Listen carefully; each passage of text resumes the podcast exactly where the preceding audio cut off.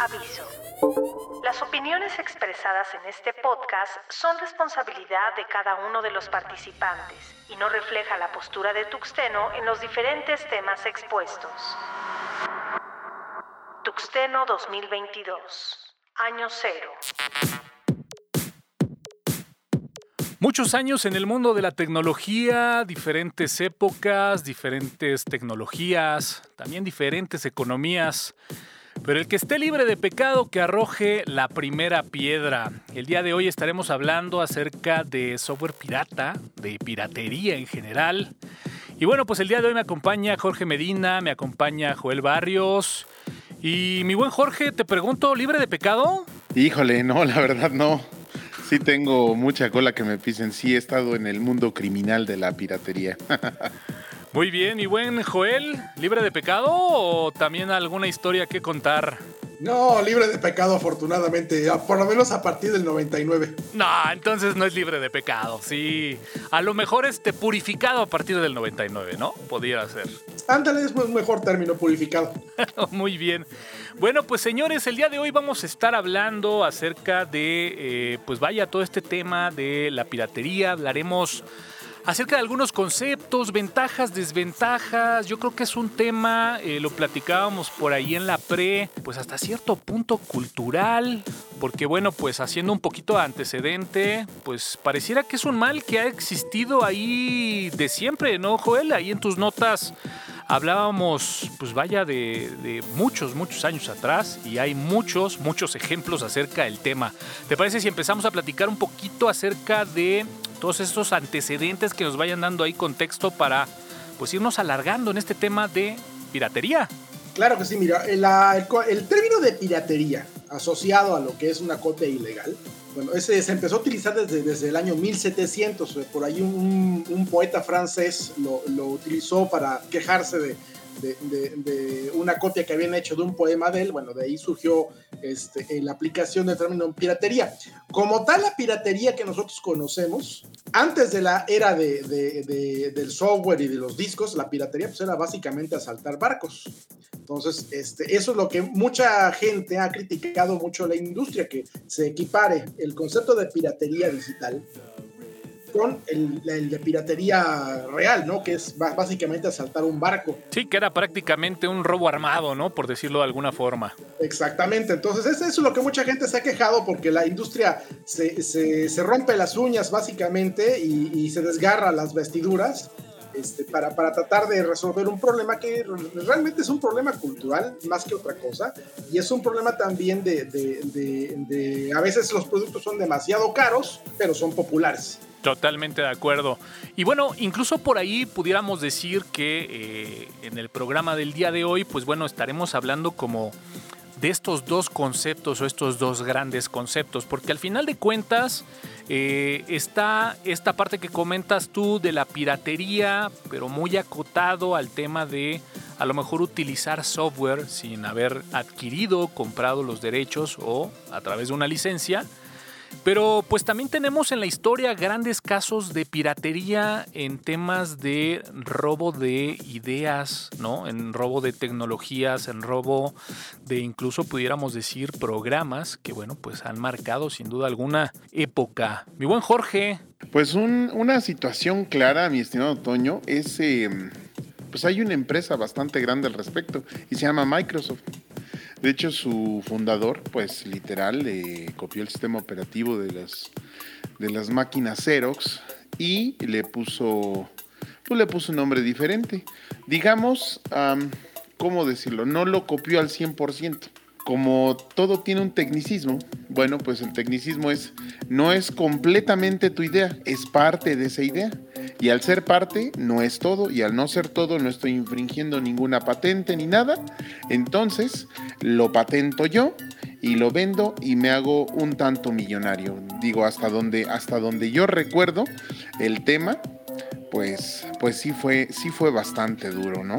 Oye, mi buen Joel, eh, viendo aquí más o menos parte de los apuntes que eh, comentabas por acá, pues vaya, ese, ese pudiera ser uno de los momentos icónicos en la historia de la tecnología, aquel eh, plagio, ¿no? De lo que vendría siendo el sistema operativo Windows.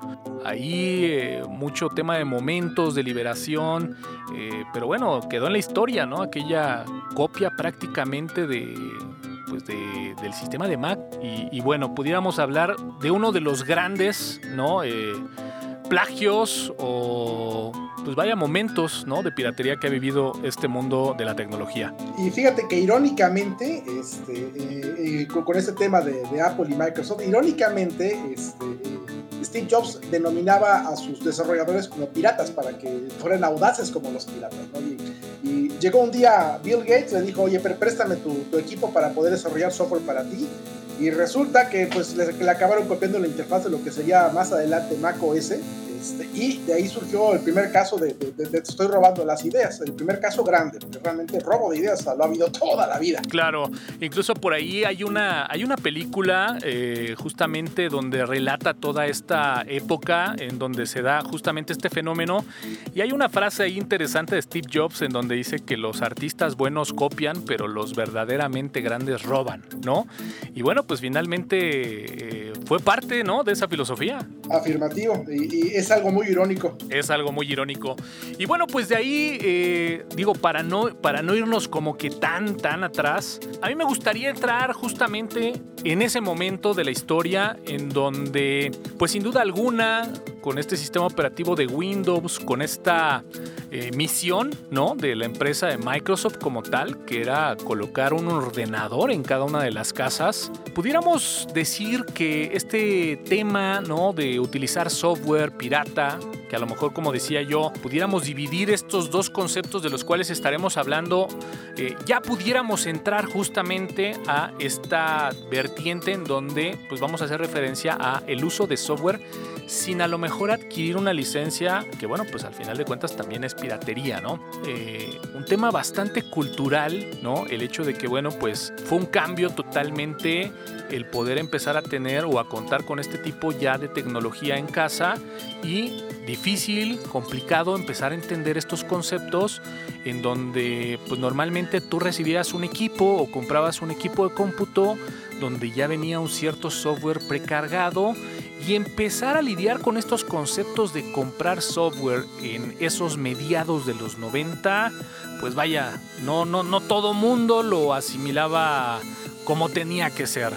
Eh, Jorge, ¿cómo, ¿cómo lo viviste tú? ¿Recuerdas esa época? Sí, claro, mi estimado Toño. De hecho, a la fecha todavía no, la mucha gente no entiende qué es un software y por qué no es algo tangible, pero es muy útil. Te comento que, bueno, eh, yo entré un poco tarde a esta situación. Para 1998 yo tenía mi primer equipo de cómputo con la única licencia que he tenido en mi vida, que es la de Windows 98. Y sí, tenía una cantidad de, estratosféricamente grande de software precargado, eh, incluido obviamente Office y bueno, pues eh, para mí el, punto de inflexión en donde, donde ya se empieza a convertir en una situación en la cual eh, ya se empieza a piratear ya en forma, se juntan dos cosas. Uno, obviamente vienen nuevos sistemas operativos, eh, viene nuevo hardware, con ello pues más capacidad, más cosas por hacer y eh, bueno, eh, de, manera en casa, en tu computadora. Y lo segundo es el Internet. ¿A poco no, Toño? Eh, Joel, por favor, ayúdame, ayúdame con este concepto. Jorge acaba de mencionar una palabra que creo que es fundamental y es clave en el concepto que estamos hablando, que es software precargado. La verdad es de que tengo que comentar que, bueno, pues igual si lo quieres compartir, Joel, yo, digamos, como que mi primer contacto fue ahí esa época de, del Windows 3.11, 3.1. Hay como tres generaciones acá, en donde, pues bueno, esa palabra de software precargado, pues vaya que me hace mucho sentido, porque justamente, pues bueno, nosotros recibíamos un equipo el cual a lo mejor tenía cierto software precargado que quiero yo pensar, y por eso es que hablamos que es un tema 100% cultural, que seguramente la persona o la empresa que nos vendió ese equipo de forma incorrecta precargó ese software. Porque bueno, ya si hablamos un poquito más adelante de Office 97, pues ya sin duda alguna era una versión de Office que se vendía y que pues eso de precargado, ah, creo que me suena a software pirata, Joel. Pues sí, la, realidad es que eh, en el pasado la mayoría de las computadoras, bueno, eh, las que venían de marca, obviamente vienen, las, las que son de marca evidentemente siempre van con, con el sistema operativo de ley, ¿de acuerdo? Y generalmente no incluían este, este, otros, productos, este, como por ejemplo Office, incluían productos de la propia compañía, por ejemplo HP, eh, por ejemplo IBM, incluían sus propios productos, incluían regularmente discos que, para instalar cualquier otra cosa que, le hiciera falta al usuario y era muy difícil que tú encontraras, por ejemplo, este, un Office precargado. Un Office precargado, era, eso, eso prácticamente equivalía a estás comprando una máquina con software pirata, ¿no? De hecho, mucha gente, mucha gente en los años, por lo menos en los años 90, que yo recuerde que fue cuando este, compré la primera PC de, de, arquitectura moderna, de arquitectura Intel, este, esa PC cuando la compré yo, me acuerdo que me costó, fueron como 8 mil pesos de, de, los nuevos, fueron, fueron 8 mil pesos más o menos, y eso incluía el gabinete, un lector de CD, un disco duro de 10 gigas, eso incluía este, este, este, un monitor, etcétera. Nah, de 10, de 10, de 10 gigas. Ahora. Nah, dan de ser 10 megas, ¿no? Ay, no, perdón, tiene mucha razón, de 10 megas, eran 10, sí. No te preocupes, te voy, te voy a decir algo y les voy a dar un buen consejo. Procuren no utilizar unidades de medida de aquella época yo lo intenté hace un par de días, justamente platicando con un amigo del tema. Es súper complicado y de verdad que nos vamos a estar equivocando mil veces. Cierto, cierto. Bueno, el, disco duro que tenía era, era, de 10 megas. Y suena ridículo, ¿no, ¿no Joel? Sí, sí, suena ridículo. Y este, eh, lo que me llamó la atención, bueno, cuando la compré yo imaginé que el Windows que traía pues era un Windows legal, pero resulta que no, no era un Windows legal, era un Windows precargado que la, la, persona que vendía esas computadoras estaba ahí en, este, en un centro comercial ahí por Villacuapa, eh, te la vendió así, y uno, y uno cuando la compras pues uno asume, bueno, estoy comprando una computadora que viene completa y debe traer todo bien, ¿no? Y luego te das cuenta, ah, caray, este, no puedo hacer eso porque no tengo la licencia, entonces ya fui a preguntar, no, es que tu Windows es precargado, si quieres que te dé una licencia, pues te cuesta, en aquel entonces costaban 1.500 pesos las licencias. Entonces, este, 1.500 pesos para los por ahí del 95, 96, estamos hablando de que era una verdadera lana, o sea, era, algo bastante caro, ¿no? Si ya de por sí la computadora me costó 8 mil pesos, pues ahora agregarle otros 1.500 pesos más, sí, dolía el codo. E incluso no sé si, por ejemplo, por ahí hacías, hacías perfectamente la acotación, ¿no? De una PC ya con una arquitectura Intel, por ejemplo, ¿no? Pero sabemos que eh, justamente a finales de los 90 hubo muchos equipos eh, o muchas computadoras. Eh, de cierto nicho, incluso hasta por temas de, videojuegos, ¿no? Como algunos equipos de Atari, etcétera, que, que, no sé si de ahí justamente venga todo este concepto y esta idea preconcebida del precargado, porque pues de alguna forma en equipos como los de Atari, por ejemplo, pues sabías ya que ibas a contar con cierto software o que ya incluía cierto software para jugar o para hacer algunas actividades. Entonces, eh, como bien lo decíamos, creo que este tema es 100% cultural y esta famosa palabra del precargado, pues bueno, creo que vino a, pues de alguna forma, reafirmar más estas ideas mal preconcebidas de que al comprar un equipo de cómputo, pues bueno, este tenía que tener eh, algo más, ¿no? Algo más, alguna suite de oficina, eh, a lo mejor algún tema de videojuegos. Hay que recordar también un poquito ese contexto y no sé qué opines Jorge, pero son cosas que hoy por hoy es difícil como que tratar de justificarlas para quienes no vivieron en esa época pero realmente el tener un equipo de cómputo en esa época eh, era hasta cierto punto un lujo, ¿no? Y, vaya, pues eh, el de repente optar por una computadora versus a lo mejor una consola de videojuegos de esa época, tenía que venir con algo más, ¿no? Y creo que justamente este concepto de adquirir un equipo de cómputo con software precargado, pues era un gancho para, para las ventas, ¿no, Jorge? Sí, efectivamente. De hecho, fíjate que en ese entonces eh, mi papá sí tuvo la oportunidad de adquirir un equipo de cómputo armado. Todavía ingeniero Ornelas te saludo. Y venía con un disco duro, este sí, de 4 gigas. Sin embargo, para que se hiciera la venta, porque mi papá pues eh, eh, también tenía en mente de que, oye, está muy cara esta mugre, ¿no? ¿Y qué hace? ¿Habla o qué? Como siempre, ¿no? Como siempre es en, los adultos. No, pues es que nada más hace, pues puedes hacer textos. Y nada más para hacer textos cuesta esto.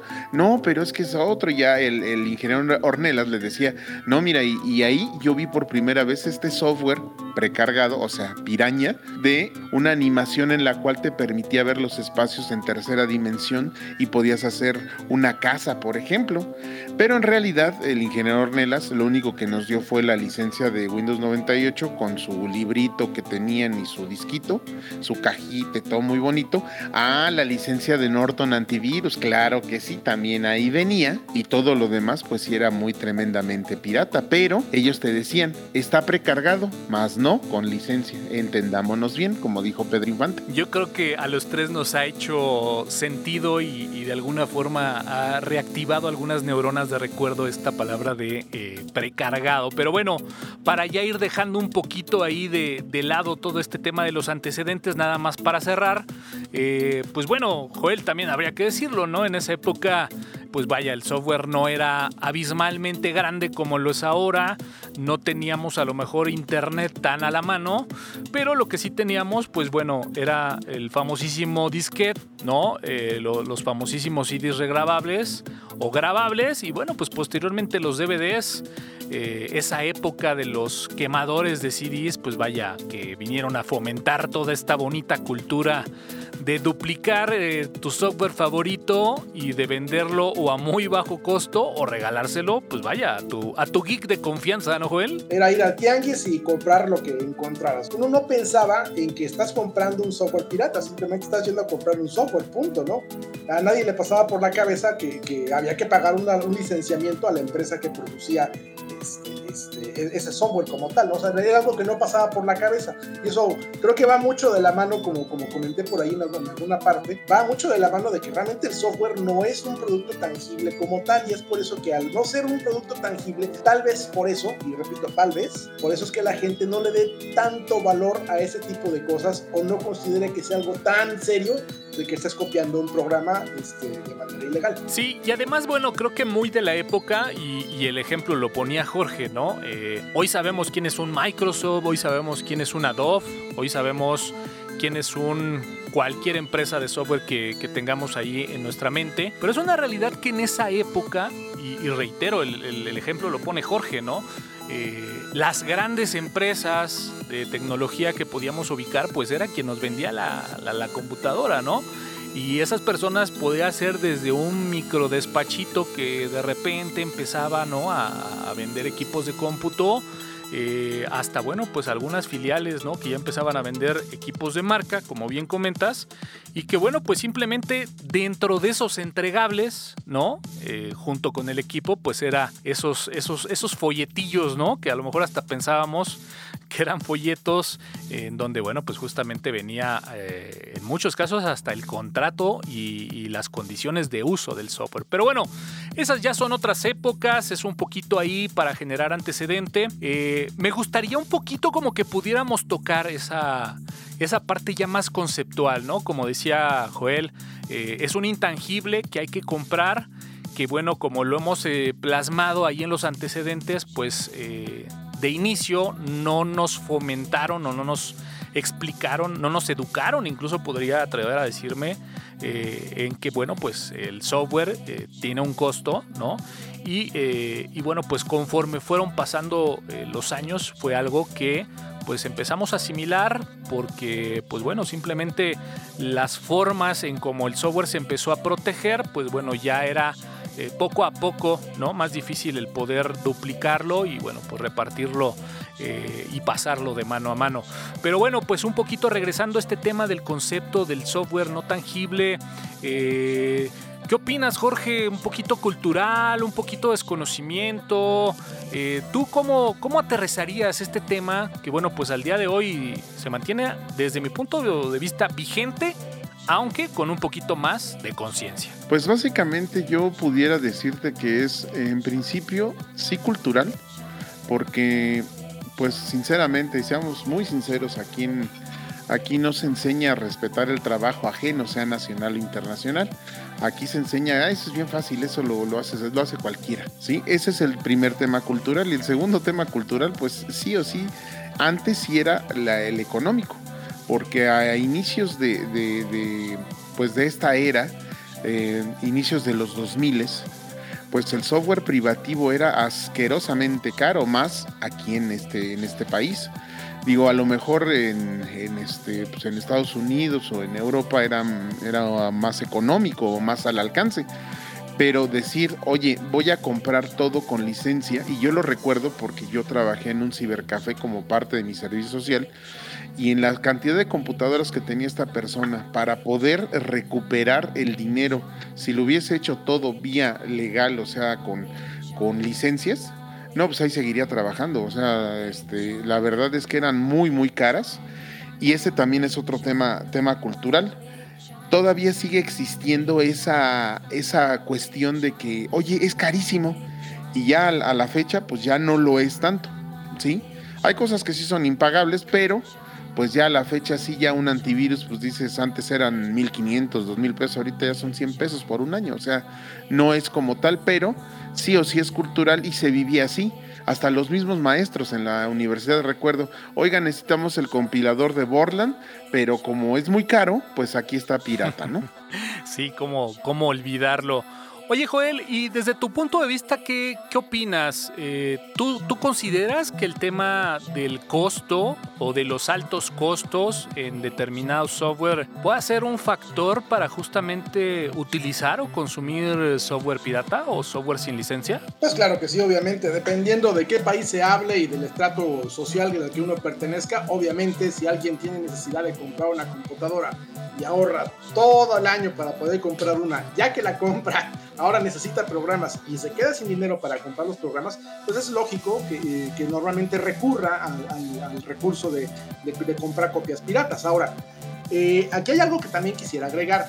Eh, el asunto de la piratería de software, que inició básicamente de forma masiva en los años 80, no fue precisamente de, bueno, fue algo muy interesante porque empresas como Microsoft, a pesar de, que, estaban muy al tanto de que nadie usara su software pirata a nivel corporativo, a nivel empresarial, regularmente se hacían de la vista gorda con eh, lo que es este, el mercado doméstico, con lo que son usuarios de casa. ¿Por qué? Se hacían de la vista gorda porque la única manera de hacer que se popularizara en aquel entonces este, su, sistema operativo, que era MS2 y, posteriormente Windows 1.0, pues era dejar que la gente lo empezara a usar y empezar a, crear una dependencia sobre ese software privativo como tal, ¿no? Entonces, los años este, 80, el nivel de piratería que hubo fue realmente enorme las autoridades realmente no hacían grandes cosas a menos de que se tratara de un pez gordo, ¿no? Hablando de los peces pequeños, realmente era, era algo totalmente irrelevante. De hecho, le, le combino mucho a sistema Microsoft ese, ese, esa etapa de piratería porque su, su, software como tal, como ya lo repetí, se volvió tan popular gracias a, que se, se, pirateó tanto que generó una dependencia en, en, en, la mayor parte de las personas que usaban computadoras para seguir usando los productos de Microsoft. Totalmente de acuerdo, totalmente de acuerdo. Incluso me atrevería a decir, como bien comentas, que eh, pues prácticamente hasta estratégicamente suena razonable, ¿no? Y bueno, ¿qué podemos decir? Por muchos años el simple hecho de perseguir a las empresas, sobre todo por ahí a inicios de los años 2000, pues vaya, recuerdo que hubo una eh, cacería, una verdadera cacería de brujas en el tema de empresas que estaban utilizando, eh, pues vaya, software no, no licenciado. Pues bueno, si, si les parece bien, a lo mejor pudiéramos ahí tratar de encontrar algunas ventajas y desventajas, ¿no? Ya que tocabas este tema de, pues esta estrategia de Microsoft que concuerdo contigo, ¿no? El generar esta dependencia, ¿no? El hecho de, de que el software se pueda ir consolidando en el uso, ¿no? En el día a día eh, es una de las estrategias que, bueno, pues al día de hoy continúan vigente, ¿no? Sabemos y ubicamos perfectamente cuál es la herramienta número uno en temas de ofimática, cuál es la herramienta número uno en temas de edición de fotografía, cuál es la herramienta número uno en temas de edición de eh, video o de audio. Así que, bueno, pues es algo que se mantiene vigente. Mi Jorge, ¿alguna otra ventaja que se le pudiera encontrar al uso de software no licenciado o pirata? Eh, te seré muy sincero, Toño. Fíjate que eh, la ventaja que yo encontré y encuentro todavía, bueno, pues es que en primero, si te vas a dedicar a esto o no, te permite ser, digamos, competitivo o tener un medio para poder trabajar, estudiar, eh, realizar tu trabajo, etcétera. O sea, te permite esa herramienta para que puedas, este, puedas cobrar o no, estudiar o recibir una calificación.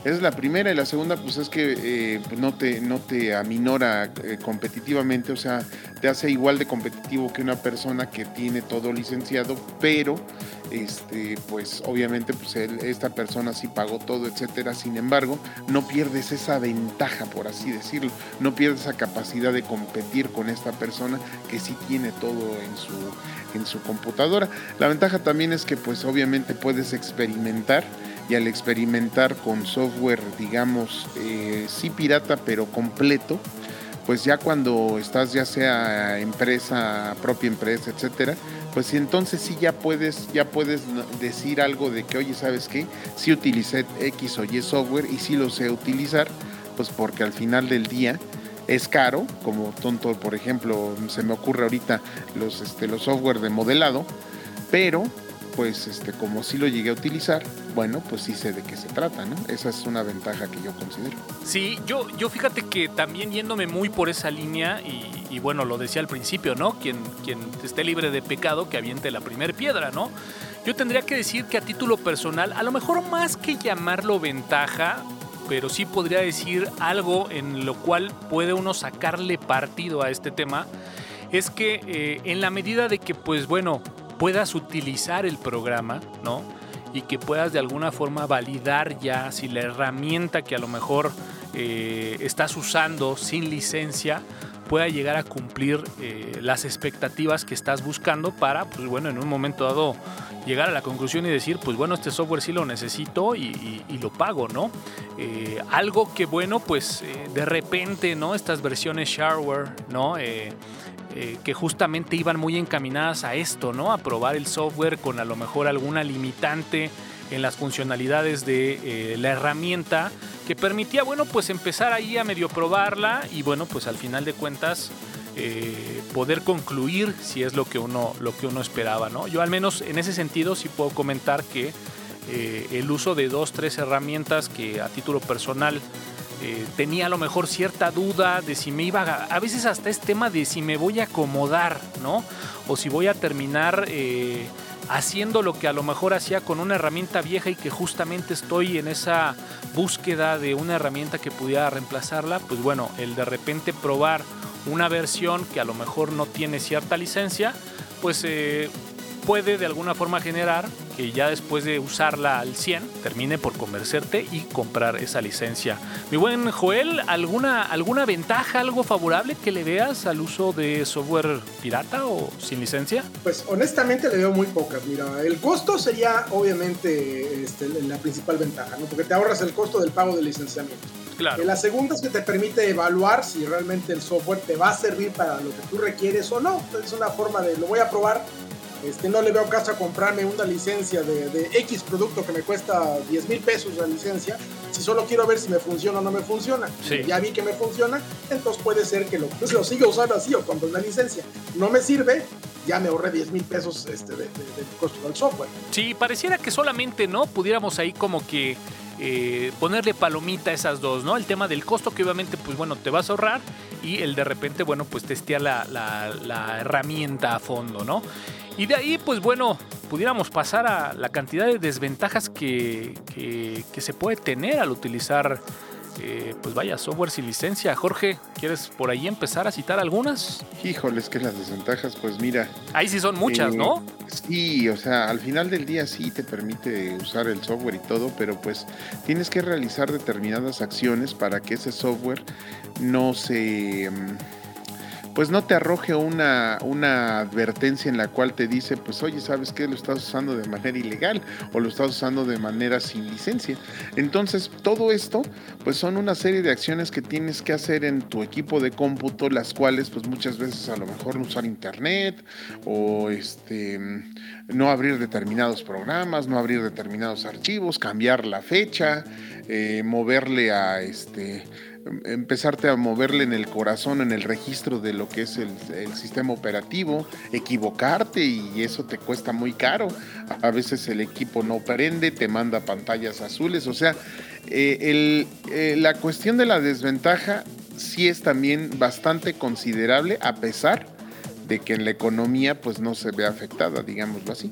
Sí, y, e incluso me, me, atrevería a decir que eh, cuando hablamos de software sin licencia, no necesariamente hay que encasillarlo a, alguna plataforma o un sistema operativo. Hoy eh, esto o esta problemática, esta situación la encontramos prácticamente en todas las plataformas. ¿no? Hablamos desde Windows, desde Mac, desde Linux, desde sistemas operativos de móviles como Android, como iOS. Pero por el otro lado, creo que la parte del soporte es algo muy interesante que quiero pensar yo que con el tiempo, pues muchos de los fabricantes del software empezaron a ver como eh, algo, ¿no? Como ese algo, ese diferenciador de, bueno, pues poder tener un cierto beneficio al tener una licencia del software, ¿no? Entonces, para mí la parte del soporte es algo básico que, bueno, pues una, una de las desventajas es esa, ¿no? El, usar un software que de repente, bueno, pues no tengas ese soporte, ¿no?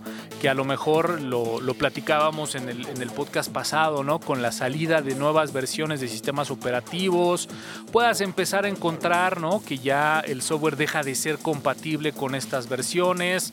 Eh, obviamente todas las mejoras que puedas de repente llegar a encontrar. Eh, si de repente este software no interactúa con algún tipo de hardware en especial, pues bueno, el ya no contar con estas actualizaciones que justamente vayan adecuando el software al nuevo hardware. Sobre todo, por ejemplo, yo ahí pasándolo un poquito en temas de audio, ¿no? Que es donde realmente, eh, pues vaya, he tenido esa necesidad o ese gusto, como lo quieran ustedes encajonar, de adquirir software con licencia, pues es algo que ya empiezas tú a verlo como ese valor agregado que comentaba, que de repente, pues bueno, el estar trabajando con software no licenciado y que te permite no tener soporte, pues vaya que se empieza a convertir en una gran desventaja, ¿no, Joel? Pues sí, mira, para mí las desventajas son obviamente que no tienes soporte. Si algo pasa con el programa o algo no te funciona correctamente, estás a tu suelo. Yo creo que en segundo término es quien te da el software pirateado, bueno, es una persona de confianza o es, o, vaya, ¿quién es el que te está dando software pirateado? No, o porque no puedes saber tú si ese software pirateado, además de que te incluye una licencia, este, una, una, licencia craqueada, puede incluir otras cosas, puede incluir un troyano, puede incluirte un gusano, puede incluirte un virus, puede incluirte cualquier cantidad de cosas, ¿no? Eso es un riesgo latente. Y el tercer punto es el legal. Si eres un pez pequeño, probablemente no tengas que preocuparte a menos de que utilices este, tu software pirata para producir cosas que se distribuyen de manera masiva y ahorita voy a mencionar un caso más adelante. Ahora, de, casos de, de, así para mencionar, mira, te puedo mencionar el caso de, un amigo que hace unos 15 años aproximadamente tenía un sitio web este sitio web incluía animaciones hechas con Java, pero se veían también que parecían Flash. Entonces, ocurre que le marcaron por teléfono de Adobe México para pedirle este, que por favor este, pagara licenciamiento del uso de Flash porque el sitio web de esa persona no estaba registrado este, como cliente de Adobe, ¿no? Entonces, oye, pero a ver un segundo, yo no estoy usando Flash en ninguna parte. Claro que sí, aquí lo estoy viendo en la página. No, no, no, eso está hecho con Java. Entonces, es uno de los casos este, en donde uno se puede meter en problemas legales. Entonces, si por ejemplo tú produces algún contenido, por ejemplo, este, por ejemplo, en el caso de Flash, si tú te pirateabas este, eh, el, producto de Adobe para generar animaciones Flash y las difundías por internet o las difundías en alguna parte y tú no estabas registrado como cliente de, Adobe, estabas en, estás en un problema. Más aún si estás haciendo mucho dinero con lo que estás produciendo, ¿no? Entonces, esos son los casos en donde, eh, esos son los riesgos legales, ¿no? por ejemplo, por ponerte a producir una película hoy en día utilizando, no sé, algún software que requiera licenciamiento y se te ocurra a ti publicarlo y que la gente se entere que estás usando ese software y quien hace ese software se entere que no estás registrado como su cliente, estás un problema. Y además habría que mencionar que hoy por hoy, pues mucho de este material ya ¿no? Eh, como producto final, hablando de a lo mejor un video, hablando a lo mejor de un audio o de una imagen, pues bueno, mencionar que justamente estos formatos ya traen algo que se llama metadatos y que en la mayoría de los casos pues estos metadatos incluyen parte ¿no? del software o al menos de los títulos de las herramientas con los cuales, con los cuales se generó. Pues sí, la verdad es de que eh, probablemente no, ya para algunos, después de oír eh, algunos de estos temas, pues bueno, ya, ya se lo estarán pensando. Y bueno, pues eh, Joel, comentabas justamente, ¿no? Todo este tema de el peligro a nivel funcionamiento, a nivel compromiso del equipo, por como bien comentas, ¿no? no sabes ¿Quién fue la persona que alteró el software? Porque a lo mejor sí conoces la persona que te lo está pasando, ¿no? Pero, pero bueno, la persona que de alguna forma alteró este, este software para que justamente brinque la protección de eh, la licencia, pues eh, aparte del brinco de la protección, pues como bien comentas, pudiera tener algo más, ¿no? Algo más que pudiera justamente comprometer el equipo. Y bueno, de aquí pudiéramos hablar justamente de eso, ¿no?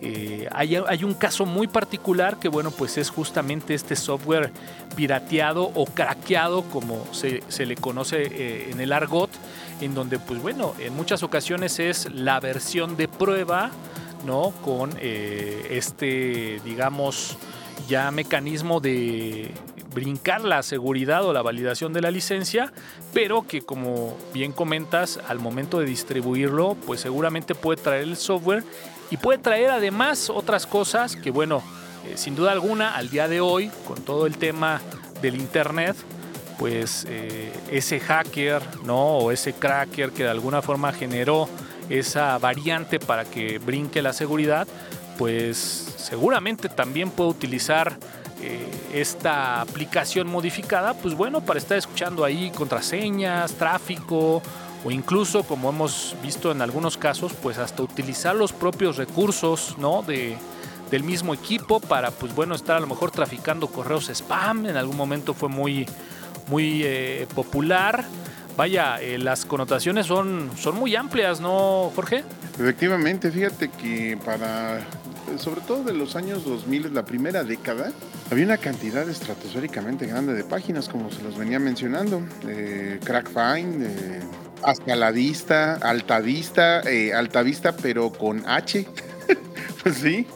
Entonces, eh, todas, estas, todas estas páginas eran, este, eran terriblemente grandes. Inclusive, como nos menciona el buen Joel, Taringa, los Guares y los estos torrents eran lo, más socorrido.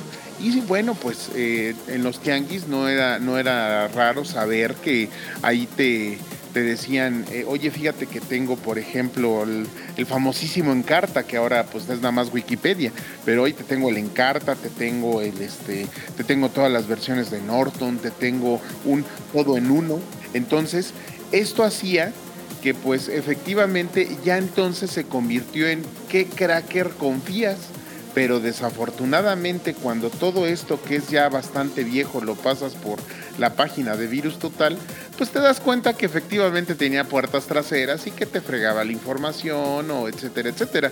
Aquí lo importante es si usas eh, software pirateado o craqueado, que te elimina que eh, una licencia o el tiempo de activación o el tiempo de uso, cualquiera que sea la modalidad, eh, toma en consideración que pues eh, tu información está comprometida y pues la gente dice, oye, pues em, pues no le tomo, no, no, importa porque ahí la tengo guardada. Bueno, ok, a lo mejor sí, pero ¿qué tanto vale tu tiempo en la computadora? Porque pues ahora, hoy en día, pues todo se hace en un equipo de cómputo, ya nadie tiene máquinas de escribir, a excepción del gobierno, para, este, para hacer sus trabajos, ¿no? Pero, pero pues ahorita todo se hace en computadora. ¿Qué tanto vale ese tiempo que te estuviste ahí sentado? Pues para, para ver esto, ¿por qué? Porque un software pirata pues te puede fregar tus archivos y eso cuesta dinero y tiempo, ¿no? Claro, Joel exponía por ahí justamente, ¿no? Que había una, una, una connotación ahí eh, legal, ¿no? A lo mejor para los peces gordos, ¿no? Para las empresas grandes. A lo mejor a nivel casa, ¿no? A nivel individual, pues bueno, el riesgo, como bien comentas, ¿no? De comprometer tu equipo, de comprometer en un momento dado la información que puedas tener en ese equipo, pues vaya, eh, ahí estará directamente proporcional lo que bien comentas, ¿no? El de repente poder tener un equipo muy funcional eh, el poder tener un equipo rápido a pues de repente poder tener un equipo que a lo mejor ya al verse comprometido porque pues instalaste no una versión con un cierto crack que pues ese crack a lo mejor está permitiéndote brincar la seguridad de la licencia de ese software pero que además a lo mejor también está haciendo otras cosas pues bueno seguramente es el precio a pagar. Mi buen Joel pero pues no todo es malo no no todo es negativo eh, pero bueno, pues también eh, podríamos hablar que hay soluciones, hay alternativas, hay buenas prácticas. Vaya, tú comentas que desde los 90 pues prácticamente estás libre de pecado. ¿Qué camino, qué acciones seguir, buenas prácticas? Coméntanos algo. Pues mira, eh, como dice el refrán, al el que quiera azul celeste, pues que le cueste. Entonces, tú quieres, tú quieres usar un software que te cuesta 10 mil, bueno, que cuesta normalmente 10 mil pesos, bueno, ahorrale para apuntarle para ese software de 10 mil pesos. Para todo lo demás, pues está el software libre, ¿no? Entonces, si tú no tienes presupuesto para pagar un licenciamiento de 10 mil, 20 mil pesos para una aplicación específica para algo, bueno, entonces ahí hay muchas alternativas que son libres, por ejemplo, este GIMP para Adobe Photoshop.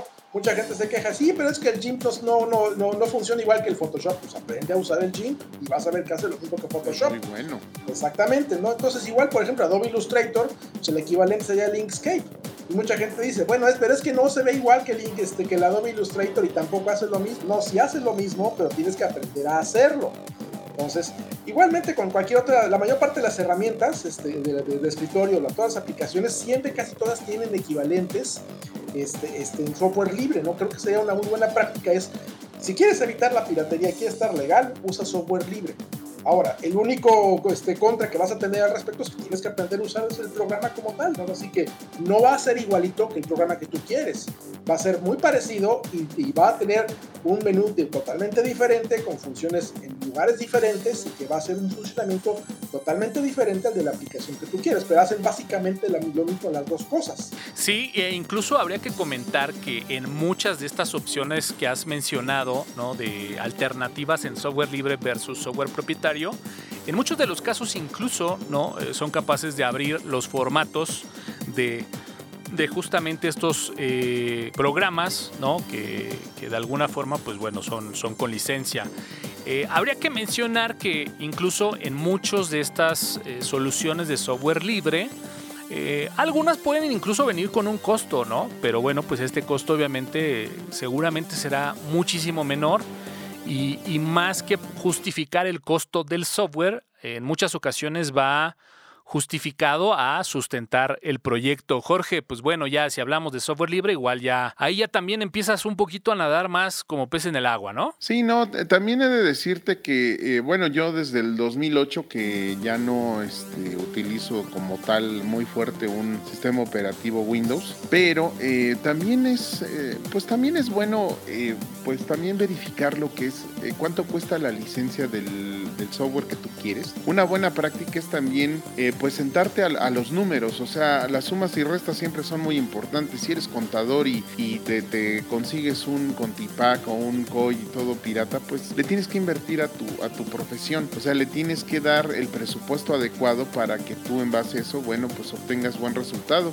que no te tengas que preocupar por el equipo de cómputo porque estás seguro de que como le compraste la licencia, puedes tener esa, este, esa actualización, ese soporte técnico sin mayor problema y sobre todo que pues ahí ya estás en posición de decir, oye, yo seguí todas las recomendaciones que tú me dijiste como creador de ese programa y no está funcionando y quiero mi información. O sea, ya estás en posición de exigir, pero mientras, mientras no se haga eso, no se haga eso, bueno, pues eh, la, la, verdad de las cosas es que eh, pues se pierde mucho pues mucho dinero y mucho tiempo y es muy desesperante. Y sí, con el software libre pues puedes hacerlo prácticamente todo, como bien lo dice Joel. Eh, hay programas para todo, inclusive para contadores GNU Cash, que es uno de los programas de contabilidad que dicen que es muy sencillo, pero en realidad está muy bueno. Entre muchos otros, edición de video, edición de audio, pero sí o sí lo que no se quiere o lo que muchos buscan es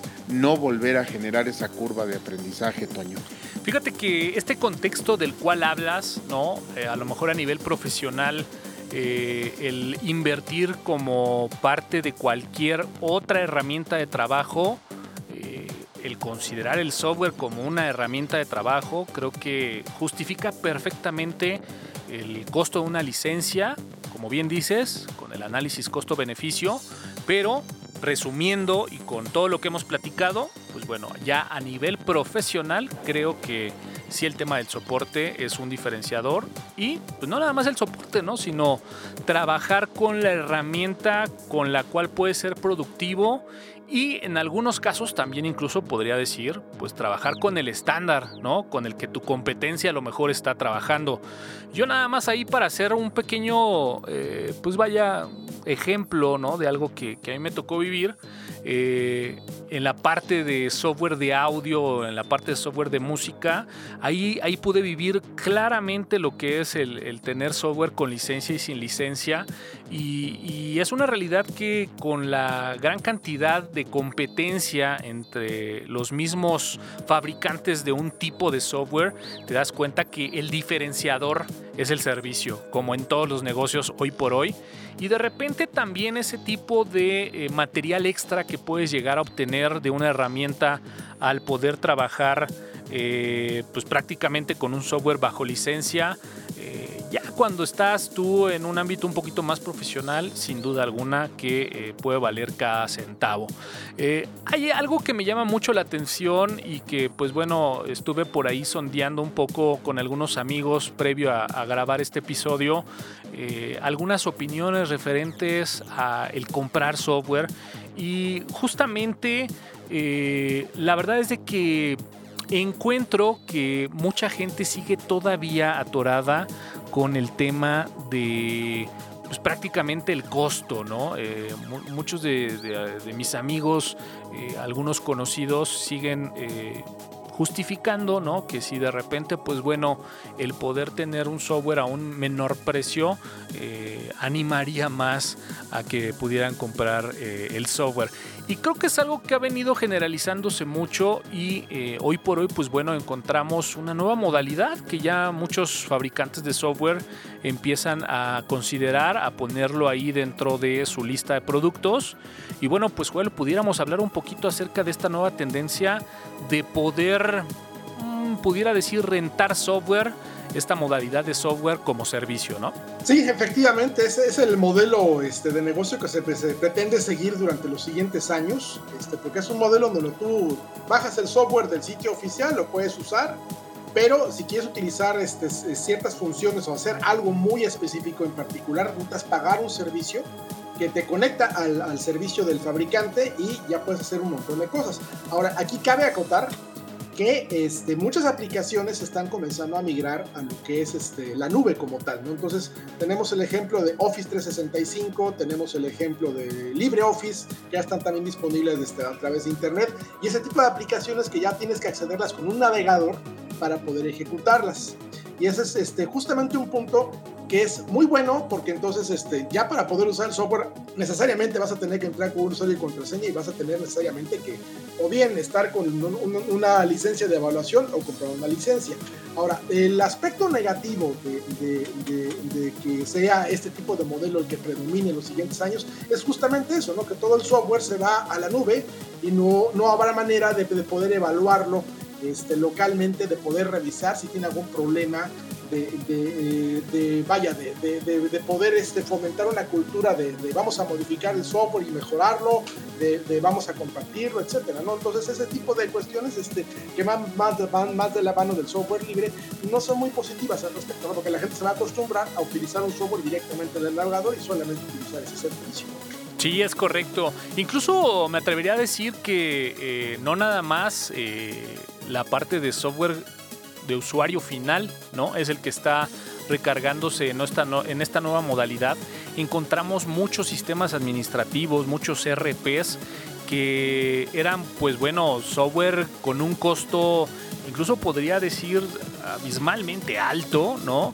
Y que bueno, pues de repente el, poder venderse en esta nueva modalidad con una renta mensual, a lo mejor asegurando X número de meses, pues bueno, eh, ha, abierto las puertas a que incluso pueda llegar a un sector al cual normalmente no llegaban por temas de costo. Eh, Jorge, ¿tú qué opinas? ¿Software como servicio? Eh, ¿Lo has usado? ¿Es el modelo? ¿Qué opinas? Pues mira, Toño, fíjate que eh, con usarlo como tal, pues no tanto. Sí he visto su desempeño. Eh, dentro de mis, eh, mis, amistades tengo a un conocido, el licenciado Julio Sergio Santos, te mando un saludo, amigo, el cual pues trabaja en una escuela privada. En esta escuela privada tienen como estándar equipos Apple.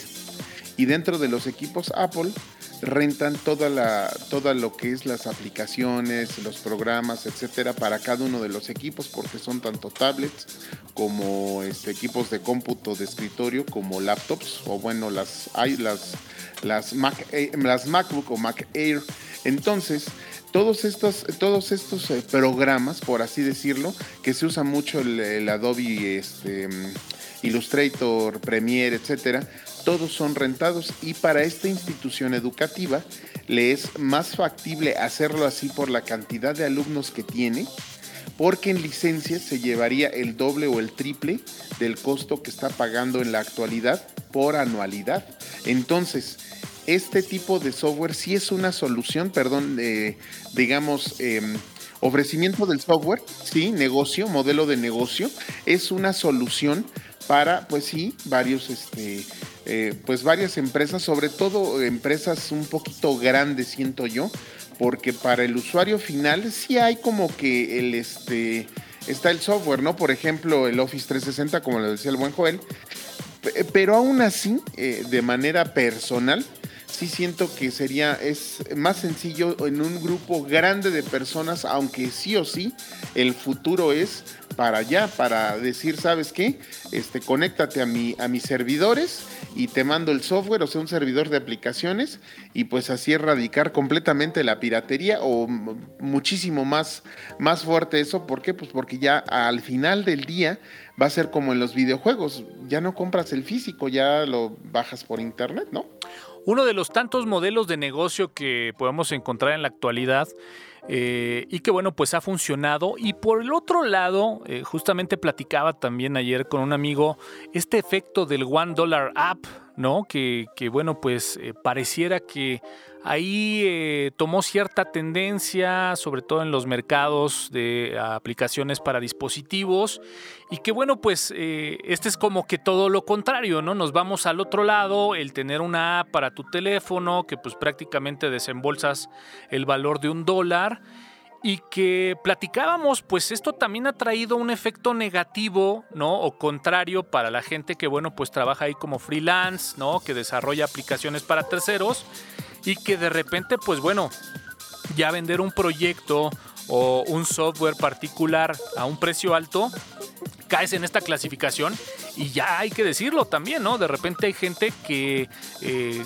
comparando y tratando de hacer equivalencia en los precios que de repente vemos eh, en aplicaciones que cuestan hasta un dólar, ya empieza también a haber ese rechazo a los, a los precios altos en tema de software, ¿no? Eh, habrá que decirlo, son modelos completamente diferentes en donde, bueno, pues por este lado la apuesta es más al volumen, ¿no? Que, eh, que, a otra cosa. Pero bueno, pues Jorge, ¿algo con lo cual quiera cerrar sobre este tema del uso de software sin licencia o pirata? Efectivamente, pues eh, en la medida de lo posible no utilicen software pirata, digo, ahorren para sus licencias, ahorren para su el software que ustedes le necesitan, sobre todo pues carreras como las ingenierías, las eh, de números, las matemáticas, etcétera, pues obviamente utilizan mucho software para modelado, para, para muchas cosas más. Entonces, pues sí tienes que ahorrar, sí tienes que prepararte y si no, pues de verdad, mira, acude con, con Joel, este, él sabe mucho de software libre, acude con Toño, acude conmigo, eh, conocemos del software libre, Joel tiene un sistema operativo hecho justamente eh, para, para, para, tu escritorio y te puede recomendar una gran cantidad de software libre. Nosotros también conocemos diferentes y variadas distribuciones de Linux, las cuales te pueden ayudar solamente esto sí es importante, pues sí necesitas una curva de aprendizaje y sí necesitas tener las ganas de hacerlo para pues en, una, en un futuro, pues sí o sí ahorrarte unos tal vez miles de pesos en, en software privativo, que no es malo, insisto, no es malo, pero pues también lo puedes hacer con software libre y el software libre ahorita sí es mi opción al, menos de manera personal. Y bueno, pues yo a título personal eh, me quedaría un poquito con lo que comenta Jorge en alguna intervención anterior. Eh, sí, bueno, esta, este software es parte de las herramientas de tu trabajo, ¿no? O con lo que de alguna forma generas dinero.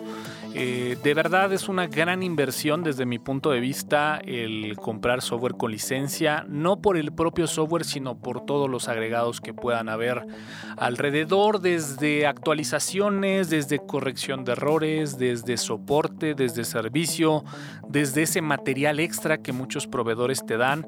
Eh, hoy con el tema del cambio de sistemas operativos, de lo rápido que nos entregan una nueva versión, de lo rápido que se mueven tecnologías y que podemos encontrar eh, cosas nuevas, esa eh, parte tan cambiante que de repente pues bueno es difícil eh, seguirla con software sin licencia pues de repente puede llegar a ser un poco más complicado.